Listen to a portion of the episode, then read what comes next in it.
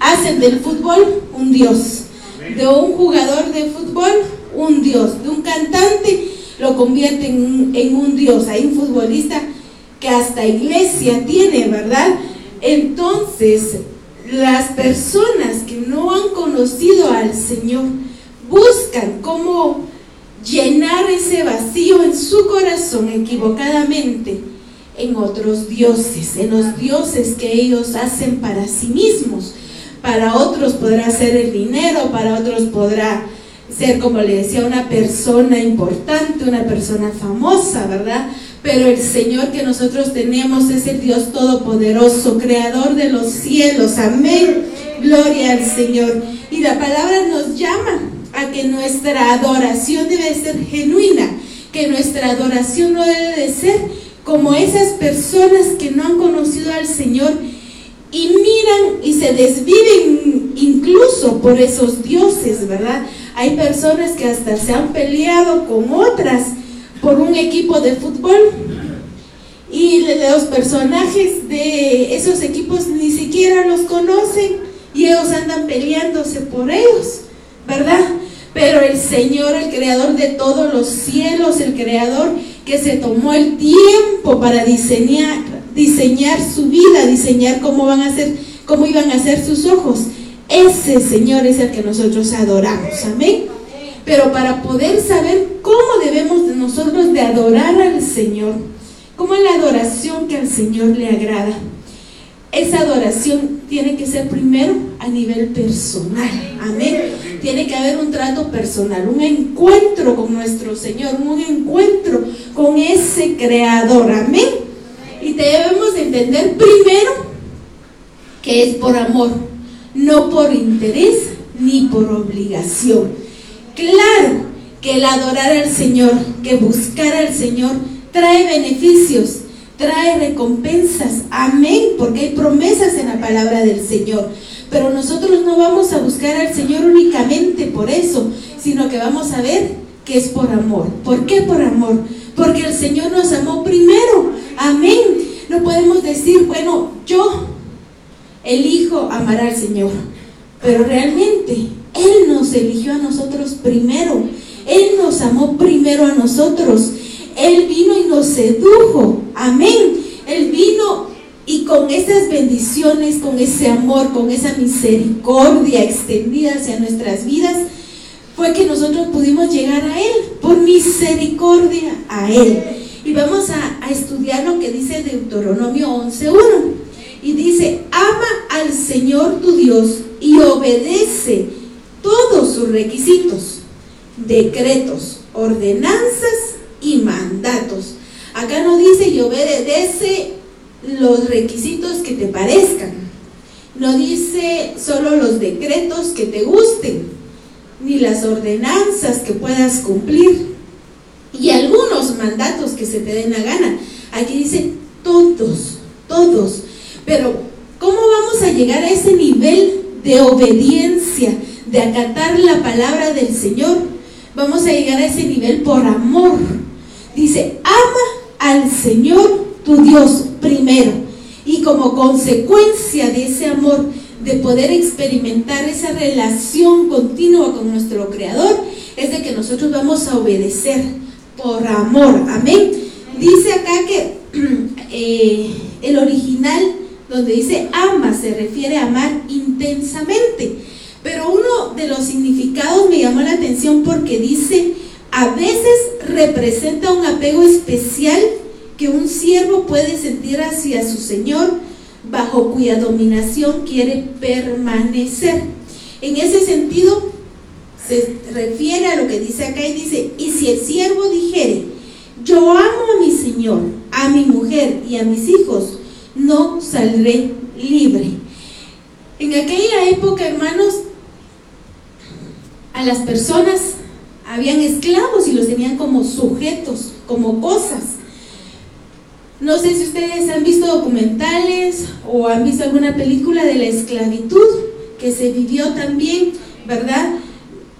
Y muchas de esas personas decían que no querían ser libres, preferían seguir con su amo, con su Señor, por amor.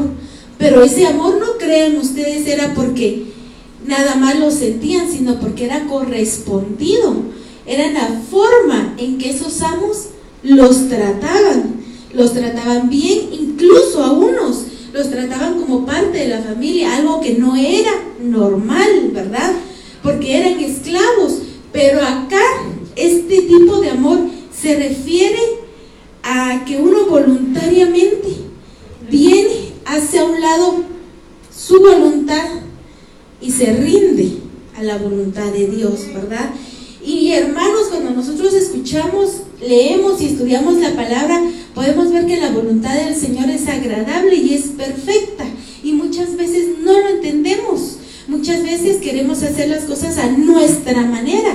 Pero cuando llegamos a entender que esa voluntad es agradable y perfecta para nuestra vida, entonces ya nos dejamos, ¿verdad? Ya comprendemos y voluntariamente, por amor, nos sometemos al Señor. Y por amor es de que podemos llegar a ese nivel de obediencia, a ese nivel de decir, bueno, Señor, ayúdame, me cuesta en este requisito específico, en este mandato, pero a través de tu Espíritu Santo, Señor, ayúdame para que lo pueda hacer. Hermanos, ustedes han visto las publicaciones de algunos mm, trabajos cuando se necesitan, ¿verdad? Y dicen la lista de requisitos. Y abajo muchas veces especifican y dicen, si no llena alguno de los requisitos, no mande su papelería, porque no será tomada en cuenta. Pues acá el Señor nos dice, y obedece todos sus requisitos. Pero ¿quién va a obedecer? El que ama al Señor, amén. Y aquí dice, porque porque amo, a Dios, porque amo a Dios, me someto a su voluntad y no a los deseos de mi carne. Aquí necesito ayuda de ustedes. Ejemplo, dice entre esposos, cuando se cede algo de nuestro carácter para agradar al que se ama. Entonces empiece a pensar, ¿qué ha cedido usted para poder agradar a su pareja?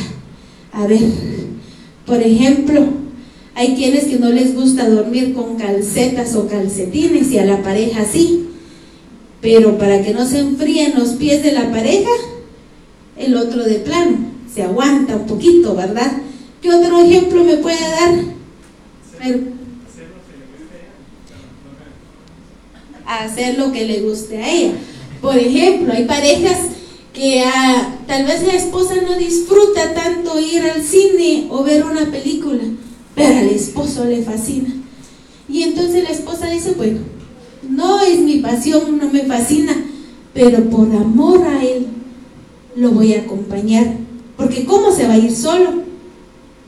¿O con quién se va a ir? Mejor me voy yo, por amor, ¿verdad? Son pequeñas cosas que uno va cediendo.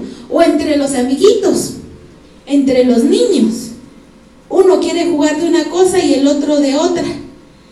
Pero como se llevan bien y son amigos, ponen reglas y dicen, bueno, vamos a jugar 10 minutos de fútbol y 10 minutos de básquetbol. Y ahí van cediendo y van cediendo. Amén. Deuteronomio 11.2. a mí me confrontó esta palabra porque dice, ten en cuenta que no dirijo estas palabras a tus hijos, los cuales nunca conocieron la disciplina del Señor tu Dios, ni vieron su grandeza, ni su mano fuerte, ni su brazo poderoso. Como vimos al inicio, que el trato con el Señor primero es a nivel personal. Usted con el Señor.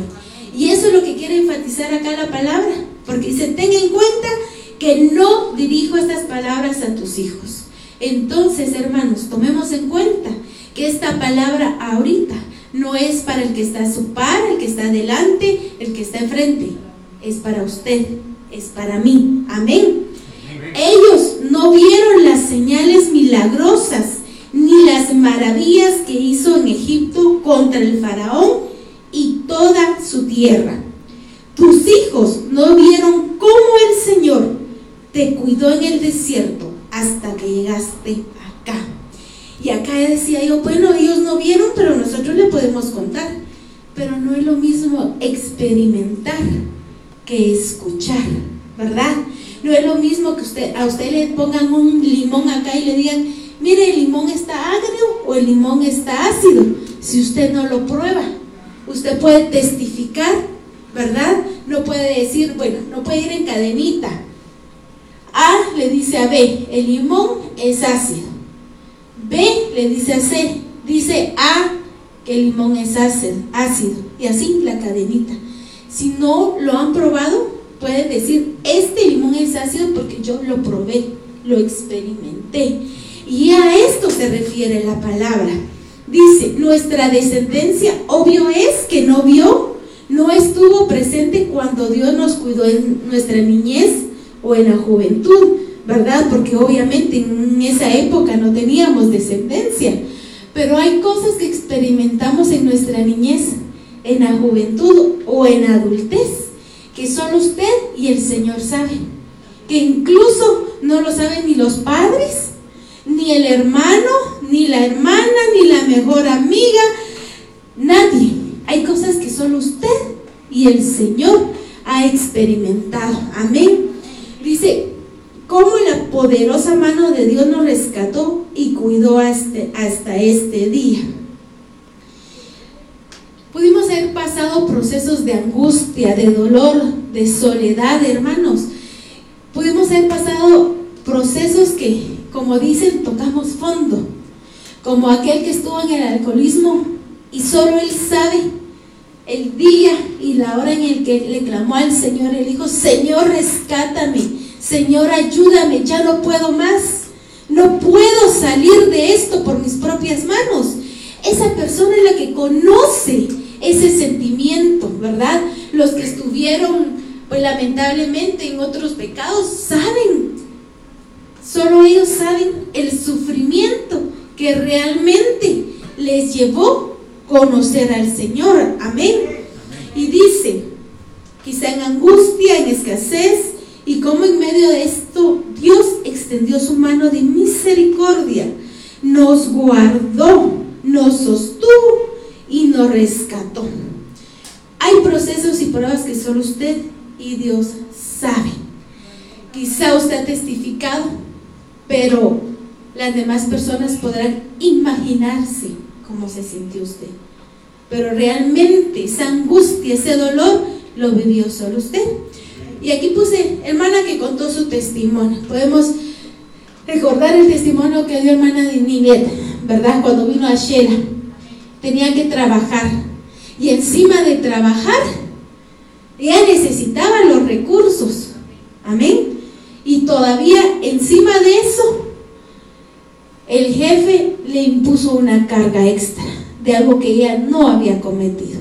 Nosotros podemos imaginarnos cómo se sintió, pero solo sabe ella y el Señor realmente la gota que derramó el vaso para que ella pudiera clamar al Señor, gemir al Señor, solo ella y el Señor. Procesos de soledad, amén. Pero miren, lo curioso es de que aquí no habla solo de los procesos que se pudo haber vivido.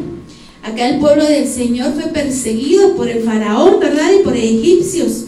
Pero no solo es eso, sino el Señor viene y dice, tus hijos no vieron cómo el Señor te cuidó en la niñez. Tus hijos no vieron cómo el Señor te cuidó en la juventud hasta que llegaste acá. ¿Qué ha vivido? ¿Qué procesos han tenido que pasar para estar acá?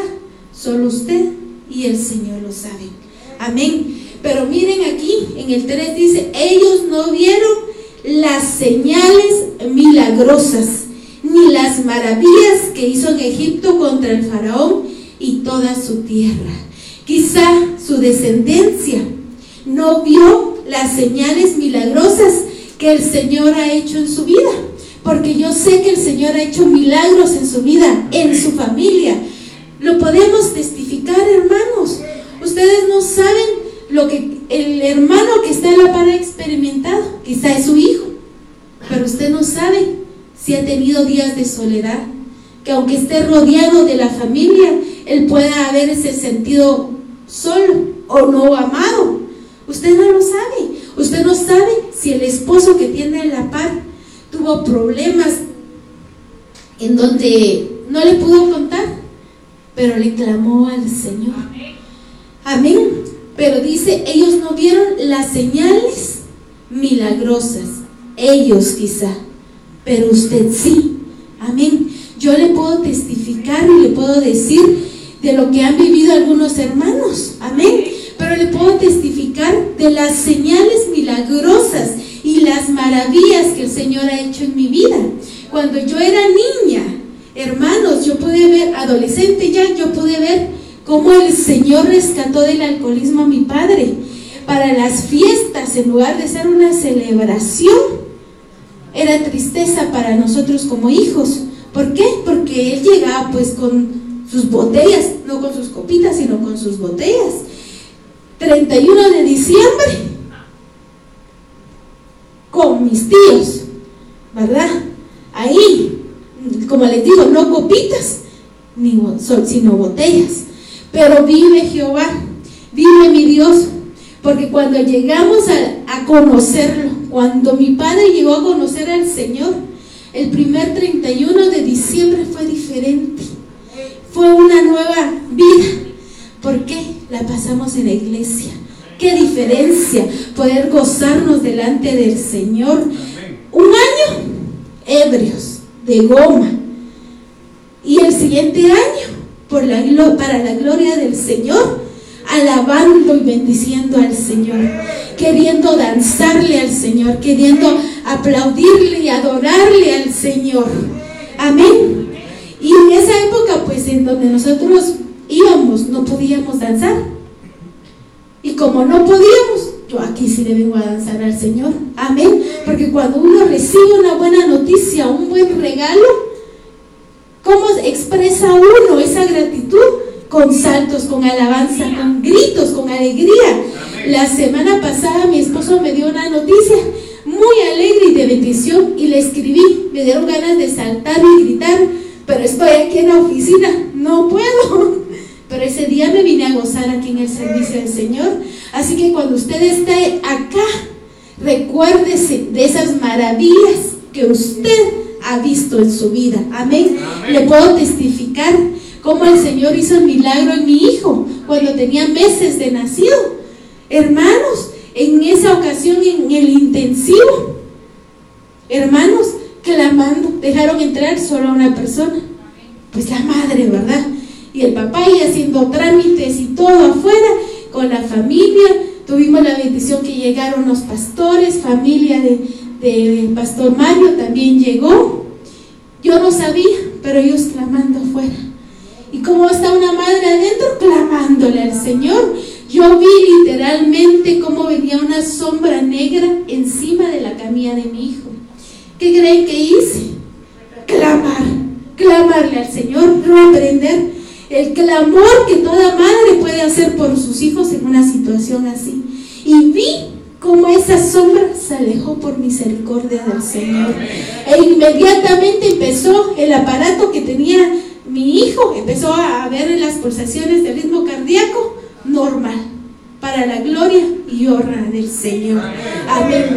En, en el trabajo, gloria al Señor. En el trabajo, hermanos, en el trabajo, yo trabajaba fuera de Shela, ya estaba cansada de viajar, cansa estar viajando. Pero para irse a Shela no es tan fácil. Le testificaba a mi cuñada hace como 15 días. Me fui a Guate. Yo según que me iban a, a, abrir las puertas, los altos directivos de donde yo trabajo. Y las secretarias solo me decían, no, tiene que ser con cita. O no están. Yo según que, que iba a ir a visitar a alguien de confianza, ¿verdad? Y que me iban a abrir las puertas. Y no. ¿Y qué sucedió? Cuando yo entré a una oficina, una secretaria llamó a la otra pidiendo el número de teléfono del jefe de todos ellos. Y vino la otra, ah, ¿quieres el número de mi, de mi jefe? Ahorita te lo voy a dar. Y se lo empezó a repetir, número de teléfono. Y yo ahí, hermanos, que se me quede, que se me quede, porque yo soy algo distraída. Pero yo ahí le clamé al Señor y dije, Señor, ayúdame para que se me quede el teléfono. Terminaron de hablar y me dijo, ¿qué se le ofrece? Solo quería ver si me podían atender. No, ah, bueno, gracias, me salí, agarré mi celular y grabé el número. Regresé a mi casa, lo oré al Señor y llamé, sin conocer a la persona. Le dije, le habla tal, tal persona para esto y esto. Me quiero ir a Shela. Estaba haciendo solicitudes. ¿Qué me dijo? No tenga pena, usted se va para allá. Sin conocerme. ¿Pero quién fue? Fue Dios, amados hermanos. Así que en la familia, en lo secular, en la enfermedad, ¿quién es la respuesta? Dios. Amén. Así que usted recuérdese de las maravillas que Dios ha hecho en su vida, porque yo sé que ha hecho maravillas en su vida. Claro está que entre más años tengamos, más vivencias vamos a tener, pero la Biblia nos relata de jóvenes que han experimentado la poderosa mano del Señor. Como les comentaba en una de las prédicas, Isaac, Isaac vio cómo su padre por fe vino, lo puso listo para el sacrificio. Y yo digo, si Abraham habló con el ángel, obviamente Isaac lo vio y él experimentó a su corta edad encuentros con el Señor. Amén. Así que no hay excusa de que soy niño, soy adolescente, soy joven, soy muy grande, porque el Señor no tiene preferencias. El Señor al que quiere, al que anhela, a ese le extiende su mano de misericordia. Amén. Y eso es lo que el Señor nos quiere recalcar hoy. Que dice, ten en cuenta que no dirijo estas palabras a tus hijos. Amén. Y más adelante dice, pero Dios no hace énfasis a las pruebas, sino a las victorias. Es decir, usted sí puede recordar los procesos que vivió las pruebas, pero no va a recordar y a ponerse a llorar de tristeza por lo que vivió sino usted va a recordar las victorias que Dios le dio. Y eso es lo que el Señor quiere, que recordemos esas victorias. Y dice Deuteronomio 11.7, pero tú sí viste con tus propios ojos que el Señor llevó a cabo todas esas obras poderosas. Parafraseando, pero usted hermano, sí ha visto con sus propios ojos lo que el Señor ha hecho en su vida, que ha hecho esas poderosas obras. Amén.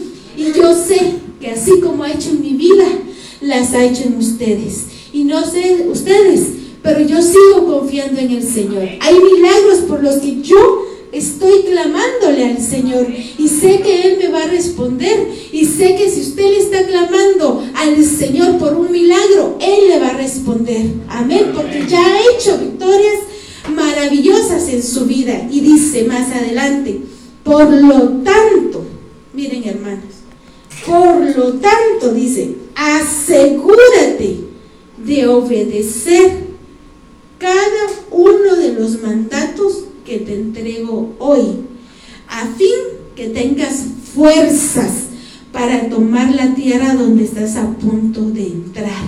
¿Para qué quiere el Señor que recordemos esas victorias? esas victorias individuales primero que usted ha experimentado para que tengamos fuerzas, amén.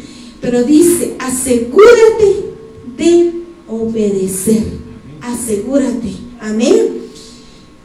Dice más adelante, si obedeces, disfrutarás de una larga vida en la tierra que Dios juró dar a tus antepasados y a ti, que eres su descendencia una tierra donde fluye la leche y la miel. Amén. Quien le da gloria al Señor por las maravillas que ha hecho en su vida. Gloria a Dios.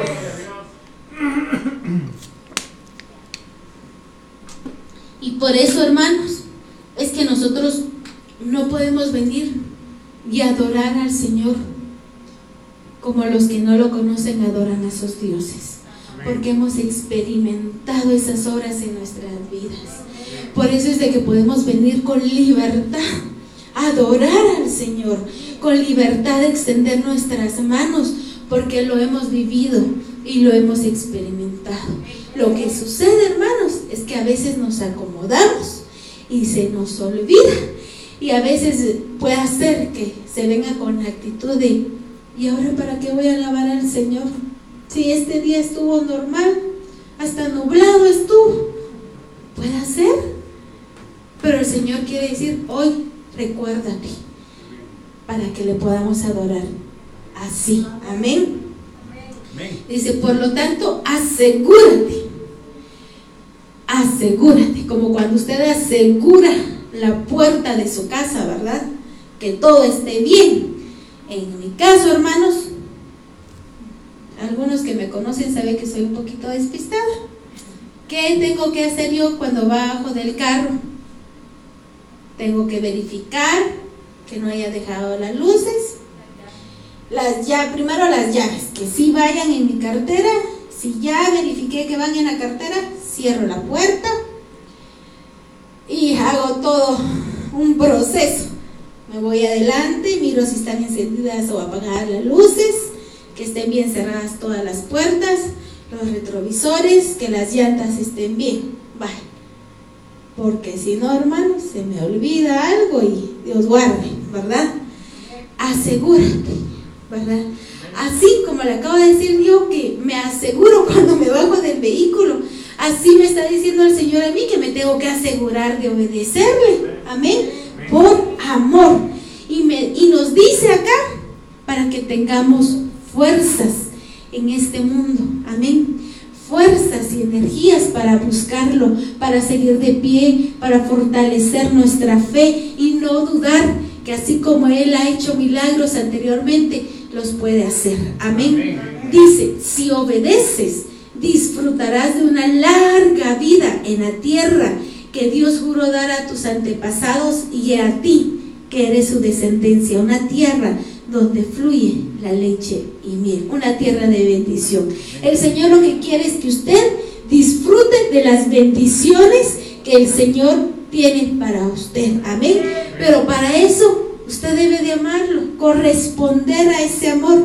Y ya habiendo correspondido a ese amor, usted lo va a obedecer por amor. Amén. No va a ser como una carga ni una imposición. Amén. Dice, primero dice, guarda en la mente.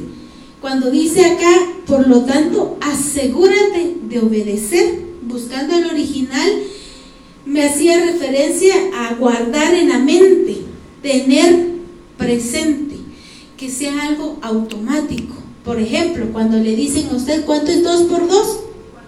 4, ¿verdad? Cuando estemos en una dificultad, que la palabra del Señor se nos venga a la mente. Pasó esto, pero la palabra del Señor dice esto, esto y esto. Y yo voy a confiar en el Señor. Amén.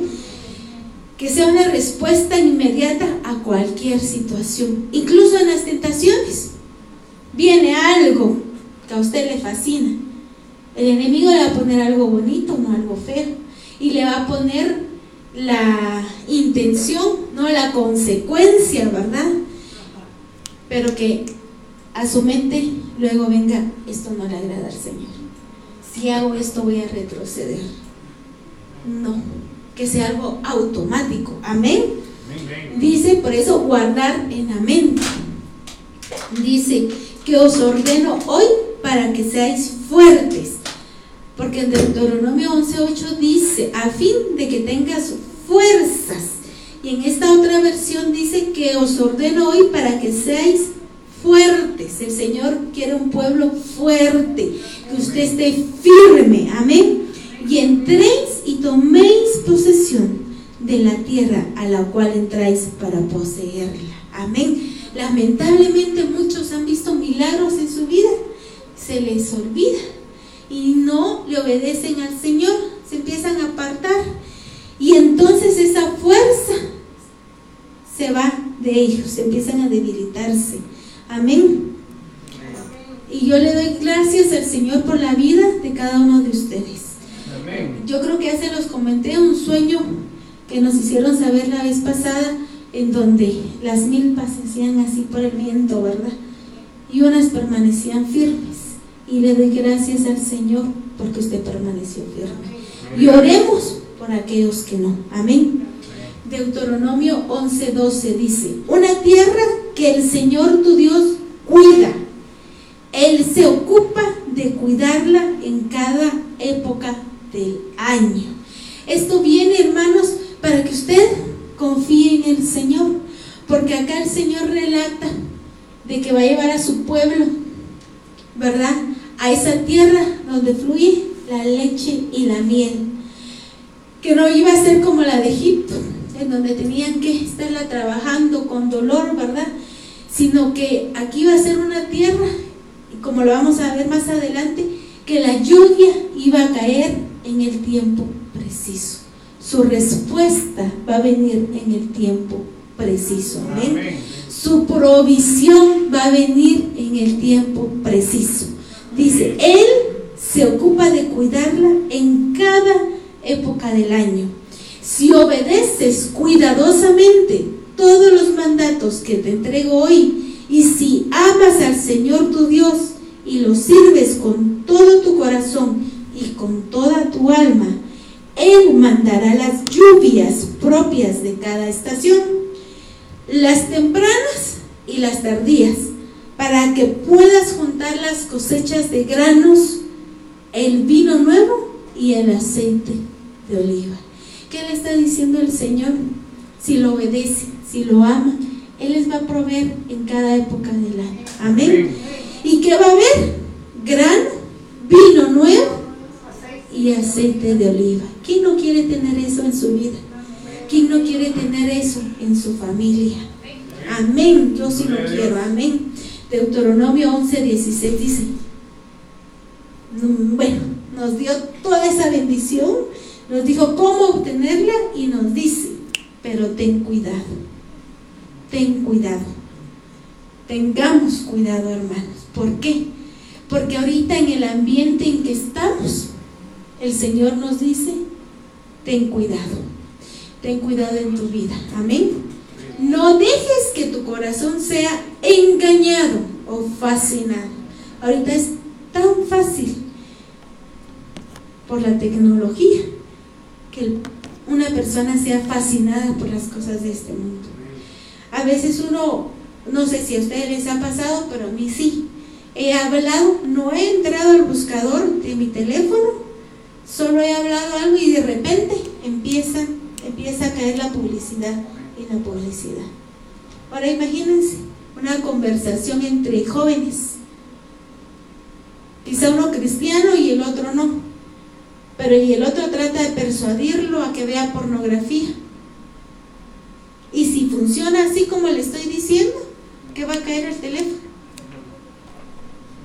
Pero ten cuidado, no dejes que tu corazón sea engañado, fascinado. Amén y entonces te alejes del Señor. ¿Qué pasa? Cuando nos dejamos fascinar o cuando nuestro corazón es engañado, uno se aleja del Señor. Y lo peor, y sirvas y rindas culto a otros dioses. Viene por pasos. Primero, la advertencia. Ten cuidado, no dejes primero que tu corazón sea engañado. Dos, que te alejes del Señor. Y tres, servir y rendir culto a otros dioses. Amén.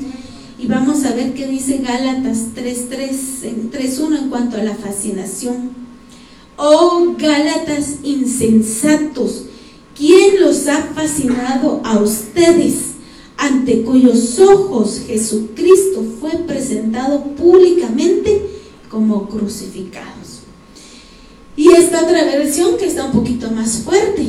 Pero yo leí la versión en inglés y la versión en inglés no dice Gálatas insensatos, sino dice, como dice esta versión, qué tontos son ustedes, Gálatas. Qué fuerte, ¿verdad?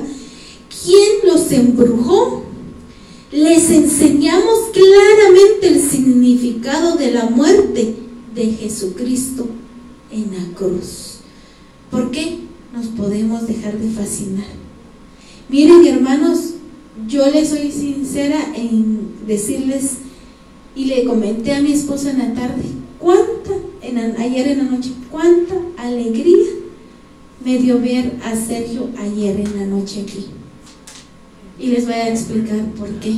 Porque estamos en una época del año en que hay mucha juventud que que trata de ser atraída, de ser, atraída. ¿Qué se mueve en esta época? En lugar de ser fiestas patrias, se mueve más el alcohol, la música. Es fácil que a un joven vengan y le digan, mira, vamos, vamos a echarnos unas cervecitas, vamos a ir con unas amigas, va a estar la chica que te gusta, imagínense. Tratan de atraerlos, ¿verdad? Tratan de fascinarlos. Y no solo a los jóvenes, porque hasta personas grandes van a esas actividades, ¿verdad? Pero qué gusto me dio ver a los jóvenes aquí. Y es algo que a veces yo le decía a mi esposo, a veces hay padres, gloria al Señor porque no se da acá con ustedes, pero a veces hemos visto a padres que empiezan a reprochar por qué sus hijos están tanto tiempo en la iglesia. Y padres supuestamente cristianos, cuando deberían de estar contentos, porque qué perdición hay afuera. Así que dele gloria al Señor. Amén. Porque sus hijos y ustedes están acá hoy sirviéndole al Señor. Amén. Dice Deuteronomio 11, 18. Por lo tanto, comprométete de todo corazón a cumplir estas palabras que te doy. Átalas a tus manos y llévalas sobre la frente para recordarlas. Hermanos, en la actualidad no es necesario que yo traiga aquí tatuado algo, que traiga aquí con un papel en la frente o en las manos, ¿verdad? Sino esto nos habla también a un compromiso. No sé si ustedes han visto a los niños cuando se comprometen o hacen una promesa. Así, así, ¿verdad? Otros con saliva. Pero ellos, una promesa es una promesa. Y acá dice, Señor, es tiempo que mi pueblo se comprometa de todo corazón Amén. A cumplir esas palabras. Atarlas a tus manos y llévalas sobre la frente para recordarlas. Esto a mí me recuerda lo que vimos anteriormente, para tenerlas en la mente por cualquier situación. Amén. Tenerlas en la mente. Y cuando usted ya ha experimentado, ya ha vivido todo lo que explicamos anteriormente, usted puede venir y alabar al Señor, gozarse, danzar, y entonces no va a decir, ay, qué ridículo ese hermano está danzando. No, porque usted va a decir, gloria al Señor, Dios se ha glorificado en la vida de él y por eso está danzando. Yo voy a danzar porque también el Señor ha hecho obras en mi vida. Yo voy a alabarle al Señor, lo voy a adorar porque Él ha hecho obras maravillosas en mi vida. Y cuando usted ya haya experimentado eso. Entonces el Señor nos llama a que lo podamos llevar a otro nivel. Al segundo nivel, que dice a nivel familiar, pero a un nivel generacional. Porque ya vivimos y experimentamos los milagros de Dios en nuestra vida. Y entonces, como nosotros ya lo vivimos y lo experimentamos, podemos testificar con certeza, con seguridad a nuestros hijos, a nuestros hermanos, a nuestros padres incluso. Amén. Deuteronomio 11, 19 dice, enséñalas a tus hijos. Habla de ellas en tus conversaciones, cuando estés en tu casa y cuando vayas por el camino, cuando te acuestes y cuando te levantes. Escríbelas en los marcos de la entrada de tu casa y sobre las puertas de la ciudad, para que mientras el cielo esté sobre la tierra, tú y tus hijos prosperen en la tierra que el Señor juró dar a tus antepasados. Dice nuevamente, asegúrate de obedecer. Imagínense, en estos versículos van como tres veces donde el Señor dice, asegúrate, asegúrate de obedecer.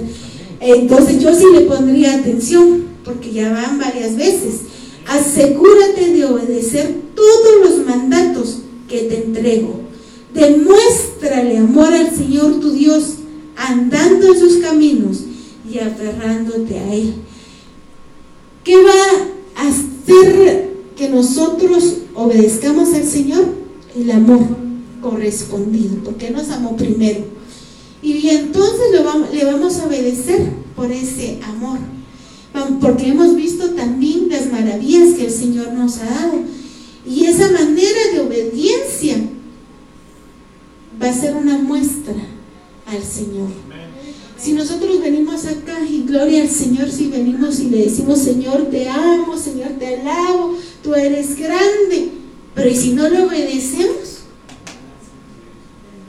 De nada sirve. Demuéstrale amor al Señor tu Dios, andando en sus caminos y aferrándote a Él. De esa manera podemos adorar al Señor, demostrarle a Él que le amamos y por amor entonces vamos a obedecer esos mandatos. Amén. No va a ser por emoción, no va a ser por obligación, ni por imposición, o porque así dice mi papá o así dice mi esposo, de plano vamos a tener que ir a la iglesia. No, va a ser por amor, por gratitud. Amén, porque lo hemos experimentado. Amén. Dice, enséñalas a tus hijos, habla de ellas en tus conversaciones. ¿De qué hablamos con nuestros hijos? Si es que hablamos, ¿verdad? Porque me decía una persona, yo le pregunté, ¿qué tal con qué dicen sus hijas? Y suspiró y me dijo, casi ya no hablan. Me quedé así, entonces al Señor le dije, pensé en mí, ¿verdad? Gloria al Señor, porque mis hijos parecen periquitas ahí en la mesa. Pero me dijo ella, ya no hablan, casi ya no hablan. Pero ¿y si no hablan, en qué momento se les va a instruir y a dar la palabra? Habla de ellas en tus conversaciones. Bueno, primero hablamos con nuestros hijos. Qué excelente que sí hablemos. ¿Y de qué hablamos? ¿Y de qué hablamos? Hay que tratar de aprovechar de cualquier circunstancia traer a la mente la palabra del Señor. ¿Verdad? Por ejemplo, le pasó algo por desobedecer. Mira, esa es la consecuencia de la desobediencia en algo pequeño. Imagínate en algo grande. Por eso es de que el Señor nos corrige, nos instruye y a los padres nos deja como encargados de la instrucción de nuestros hijos. Amén. Tratar de hablar en cada momento cada momento. Darles testimonio de lo que hemos vivido. Porque ellos van a experimentar, aunque sean niños, jóvenes, ellos ya pueden experimentar esos milagros de Dios en su vida. Pero si nosotros le testificamos, nos van a creer y le van a creer al Señor en cada momento. ¿Por qué le alabamos al Señor? Mira, el Señor hizo, por ejemplo, esto, esto en tu vida cuando eras niño cuando eras adolescente. Te libró de tal cosa. Libró a tu papá de tal cosa. Y por eso venimos a alabar y adorar al Señor. Él es explicando para que ellos lo sepan. Hasta que ellos ya puedan experimentar ese poder en, su vida. Amén. Gloria al Señor. Mucho, hermanos. Pero hasta acá llega ya, se terminó el tiempo, 8 y 28. Que Dios los bendiga. Amén. Y que esta palabra haya sido de edificación. Vamos a seguir viéndola el próximo jueves. Amén. Vamos a orar. Póngase de pie. Por favor.